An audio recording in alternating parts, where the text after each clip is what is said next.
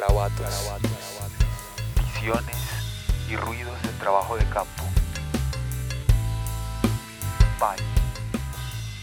Podcast de etnografía.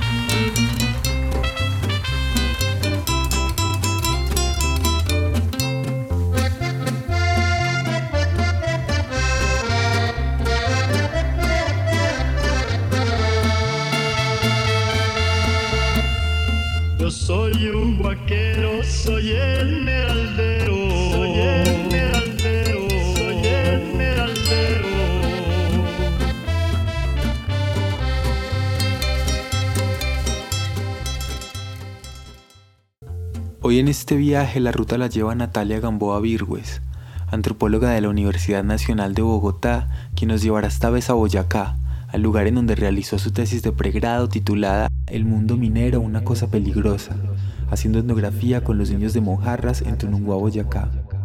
Así pues que hablaremos del mundo minero y en Terrores Tropicales, la edición de la revista, Natalia nos dijo que todo iniciaba con la muerte, la forma violenta del destino, del azar.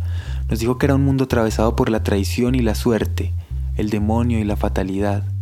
Hoy nos trae además su voz y grabaciones y sonidos que servirán para ilustrar lo que ella aprendió de lo que le dijeron. Mi nombre es Carlos Albarán y bienvenidos a este segundo capítulo de Pai.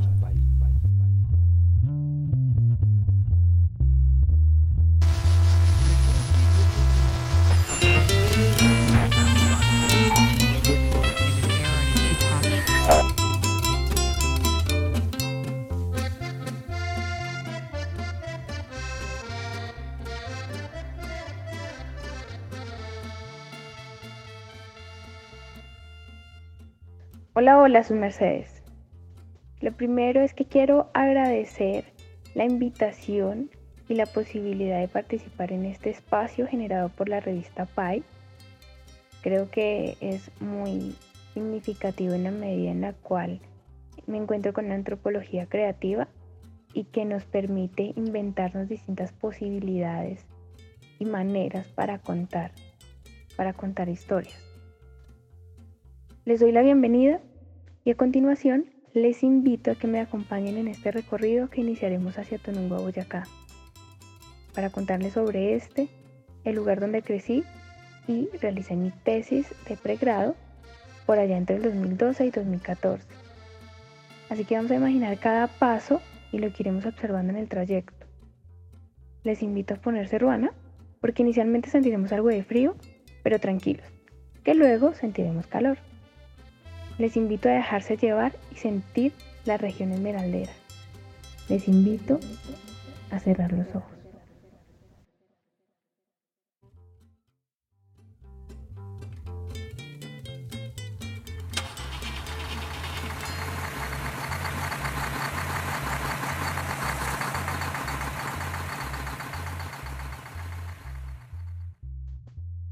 Partimos de Bogotá y luego de pasar frente a la laguna de Fúquene, estamos pasando por esta la ciudad de la Reina de Colombia, la capital de la provincia de Occidente. Estamos en el territorio Vázquez. Hemos llegado a Chiquinquirá en viaje a camión. Abríguense porque aquí hace frío. Nos dirigimos a Tunungua, al occidente de Boyacá, mientras escuchamos en Radio Furatena rancheras, a los Tigres del Norte, a los hermanos Ariza, música popular y vallenato, al son del corrido del minero. Y precisamente más adelante nos encontraremos con el cantautor de este corrido, don Antonio Ortiz. Por aquellas cosas de la vida, soy esmeraldero, yo soy un minero. Observen los letreros del camino. Vean, en ese dice muso, en ese otro Pauno. Han pasado unos minutos y sí, continúa el frío. Estamos en la boca del monte, en la puerta del occidente. Frente a ustedes, todo está en blanco. Es el lugar de la niebla. Aquí casi siempre está de esa manera, nublado. Si se acercan a la ventana hacia su derecha, podrán ver esa pequeña capilla al borde del barranco, al lado del abismo y los huecos que se alcanzan a dibujar. Este lugar se llama Boquemont. Estamos avanzando y este ya es territorio paunense. Los colores empiezan a cambiar y los aromas. De repente, todo se despeja y se hace más espeso. Ese camino de la izquierda la vía Muso. Vamos a seguir por la derecha. Ahora estamos en Piedra Gorda y sería bueno que se quiten la ruana. Aquí ya hace calor. Pues habrán notado que hemos estado bajando y bajando. De nuevo continuamos por la carretera de la derecha, la carretera que nos aproxima a Briseño y Tununguá. La de la izquierda conduce a Pauna, Otanche, Borbur. Esas hojas grandes que ven con forma de corazón son de bore. Aquí hay de todo. Plátano, yuca, guayaba, guanábana, maíz. Lo sé. Cada vez se siente más el bochorno. Ya me imagino un buen guarapo en la finca mientras hacemos la conversa. Estamos muy cerca, nos falta poco. Desde aquí de Briseño a Tununguá son como unos 20 minutos, póngale. El trayecto parece largo desde Bogotá. Llevamos más o menos de 4 a 5 horas. Pero recuerde, vamos en camión. Avanzamos un poco más lento.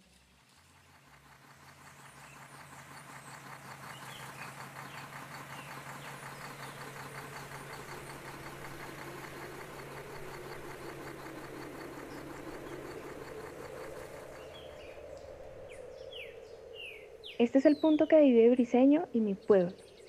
Es el Alto de Lugo. Calichal es el nombre de la vereda y la de más adelante Vijagual. Mojarras queda en la parte de abajo. Ya veo rostros conocidos. Adiós. Adiós.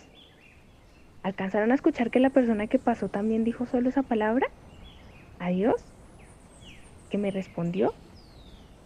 Es que aquí nos decimos así para saludarnos y despedirnos a la vez. Cuando nos cruzamos en el camino con alguien, nos conozcamos o no. Simplemente nos decimos adiós. Sigan para adentro, pero no tan adentro, porque como acabamos de llegar estamos acalorados y es malo entrar de una a la casa. Debemos reposar. Mientras tanto, les cuento que sí. Todo esto es Tununguá. Cuatro calles alrededor del parque. Bueno, de la plaza que construyeron donde antes había un parque. Por allá queda el campín, una parte de la escuela. La plaza de mercado, el colegio y más abajito el matadero. Está la urbanización Los Caciques y detrás el cementerio. Un municipio de 2.000 habitantes aproximadamente.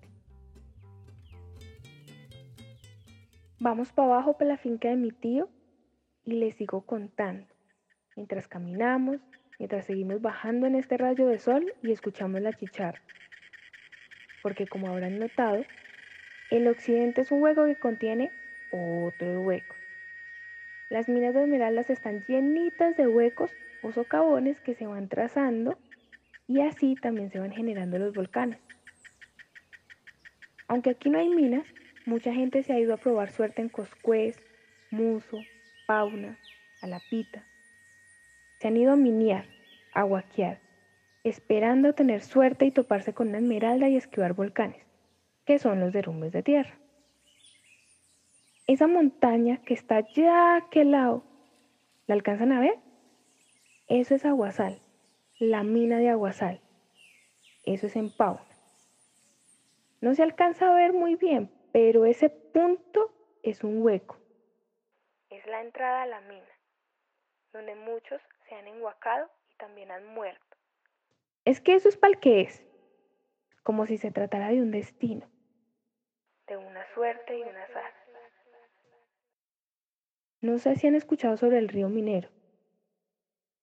A ese río lanzaron muchos cuerpos y fue el testigo de la conocida Guerra Verde entre los años 60 y 90 aquí en Colombia. Toda una historia de bandoleros, violencia y confrontación. Si pensaron en el Ganso Ariza y Efraín González, efectivamente tienen que ver con este contexto minero. A lo mejor también habrán escuchado de Carranza, Pedro Orejas, Gacha, Gilberto Molina, Martín Caputera, entre otros duros, sales o personajes alrededor de las esmeraldas. Si no es así, tan pronto termine este podcast, póngase a escuchar la música de los hermanos Ariza.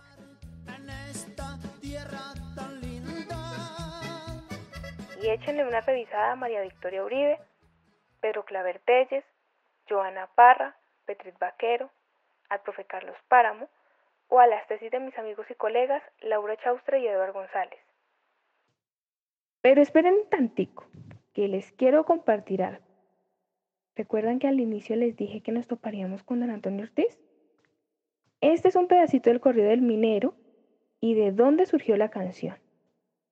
Además, en esta conversación, él me habló sobre la muerte, la suerte, sobre el trabajo, sobre los derrumbes y el peligro en las minas. Escuchémoslo.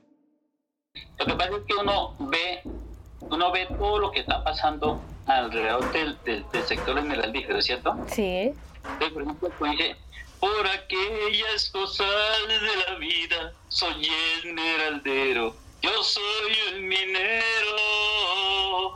yo me juego la suerte en la mina, buscando fortuna, buscando el dinero. Entonces, ¿qué pasa?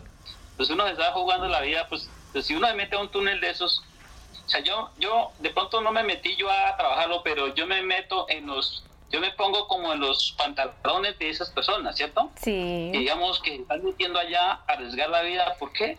Buscando el dinerito, buscando ellos, buscando eh, la forma de escarbar para eso. Entonces uno busca, la, uno hace la canción, porque la canción es un video chiquitico que hace uno, breve, más o menos contando la historia de lo que pasa alrededor de, de, de la minería cuenta que siempre trabajando en la minería se corre el riesgo a todo momento, la vida está corriendo peligro.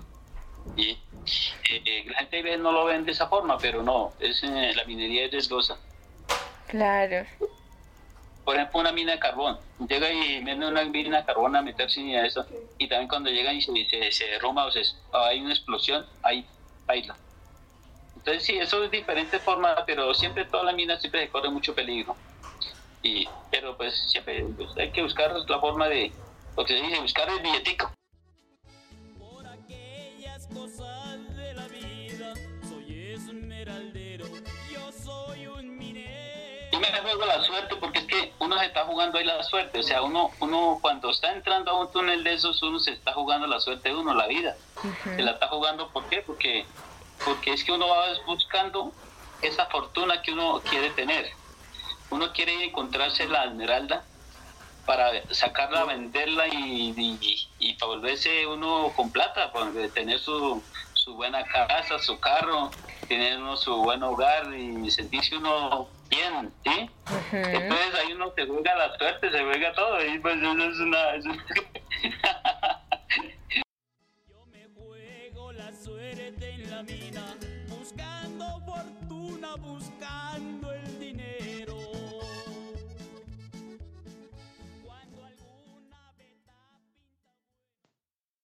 Yo quisiera quedarme aquí en Tunungua, pero por ahora seguiré escuchando la música de los Tigres del Norte para acercarme a otro mundo, al mundo de la frontera allá en México y a las historias de migración. Espero que me acompañen en otra ocasión. A lo mejor cuando regresemos, Boquemonte esté despejado. A lo mejor sus mercedes sientan el olor de la guayaba y se animen también a traerse de Tunungua un pequeño huerteo como presente para sus familias y una bichín. Espero que les haya gustado la mesa del rincón o la china que yo tenía. Que hayan disfrutado tanto como yo de los nacumes y la gallina. Espero que no los haya picado la moscasilla. Ojalá tengan deseos de regresar a este, el mundo minero, en el occidente de Boyacá. Terminas este bello relato con don Antonio Ortiz, quien nos canta un fragmento de su canción El corrido del minero, y allí se refiere al peligro de la mina, de la búsqueda del dinero, de la ambición. Pero hay otra mirada que planteas tanto en el artículo de Pai como en tu trabajo de grado, y es el punto de vista de los niños. Dices que ellos, aunque no ven la mina de cerca y no están metidos en el hueco, de todas formas están atravesados por todo eso que implica el mundo minero, de tener una mina de esmeralda cerca. Crecen escuchando la toteadera, dices. Cuéntanos qué te enseñaron estos chicos y qué tal es trabajar con niños. Bueno, Carlos, pues la verdad, de estos chicos aprendí muchísimo hasta el día de hoy que ya son adolescentes. Me enseñaron cosas muy bonitas para mi vida. Una muy importante es a imaginar, a recrear, a inventar, a reconstruir historias. Y precisamente es desde ese punto desde el cual empiezo a acercarme al occidente con esa idea de mundo, porque los chicos empezaban a contarme historias y recuerdo mucho que una de las primeras era la muerte en la mina que se podía ver, bueno, que se puede ver desde la escuela. Y fue algo que estuvo presente todo el tiempo y solo hasta el final empecé a verle tanto sentido y, como el hilo conector que todo el tiempo estuvo presente. Aprendí a creer, a confiar. Y me enseñaron de antropología, ¿sabe? Me enseñaron que para hablar de conceptos, para hacer etnografía, era necesario jugar, comer y dibujar me enseñaron a compartir.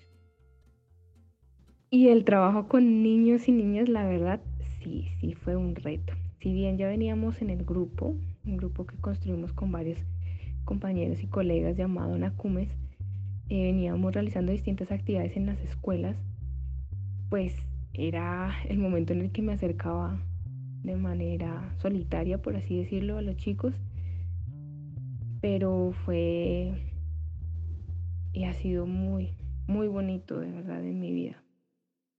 Ha sido aprender y desaprender muchísimas cosas. Y más porque como creía que estaba en mi pueblo iba a ser más sencillo, la verdad no. Bueno, hoy día no, no, creo que definitivamente acercarse a ningún lugar eh, queriendo indagar, comprender, sea fácil. Definitivamente no lo hay. Pero sí, sí, fue un reto muy, muy grande. Sí, sí, sí, eso también te quería preguntar. Desde que entramos a Tunungua nos damos cuenta que llegamos a tu casa, donde tu familia, y me pregunto que mira que en las facultades de antropología bien nos enseñan a acercarnos a lo extraño, a lo lejano. ¿Qué te llevas de la antropología para aprender en casa y qué queda después de todo? Sí, desde el principio de la carrera siempre imaginé que mi trabajo de campo primero no iba a tocar el tema de la violencia, no iba a trabajar con niños y niñas, no sé, cómo que eran los temas que decía no, no, no lo realizaré. Y pensaba que iba a ser en un lugar pues completamente nuevo para mí. Y bueno, definitivamente el tema estuvo todo el tiempo ahí presente, resulté trabajando en mi pueblo con temas que sí, pues tienen que ver de alguna forma con violencia, por supuesto. Y pues, ¿qué me queda de la antropología en la casa? Pues cosas que, van muchísimo más allá de los conceptos, de la teoría, de autores, y es acercarme a mi familia, como ya lo mencionaba, confiar, creer, ver realmente la importancia de la memoria, de lo que se cuenta, de las creencias. Y que, por ejemplo, yo de niña escuchaba los encantos y todo el tiempo escuché, pero cuando los chicos empezaban a contarme, a contarme con tanto esmero, con tanto entusiasmo, incluso los pintaban, eh, todo el tiempo hablaban de los encantos. Cápsula conceptual. Encanto como una categoría del mundo minero. Es una crecida muy grande. Cuando el agua pasa, se lleva cosas y deja otras. Es una gran cantidad de agua que a su paso hace que la tierra se derrumbe. Incluso los pintaban, eh, todo el tiempo hablaban de los encantos. Ahí encontré un valor que llevé y bueno, que llevo a una, a las relaciones con mi familia. Entonces creo que eso ha sido bien importante.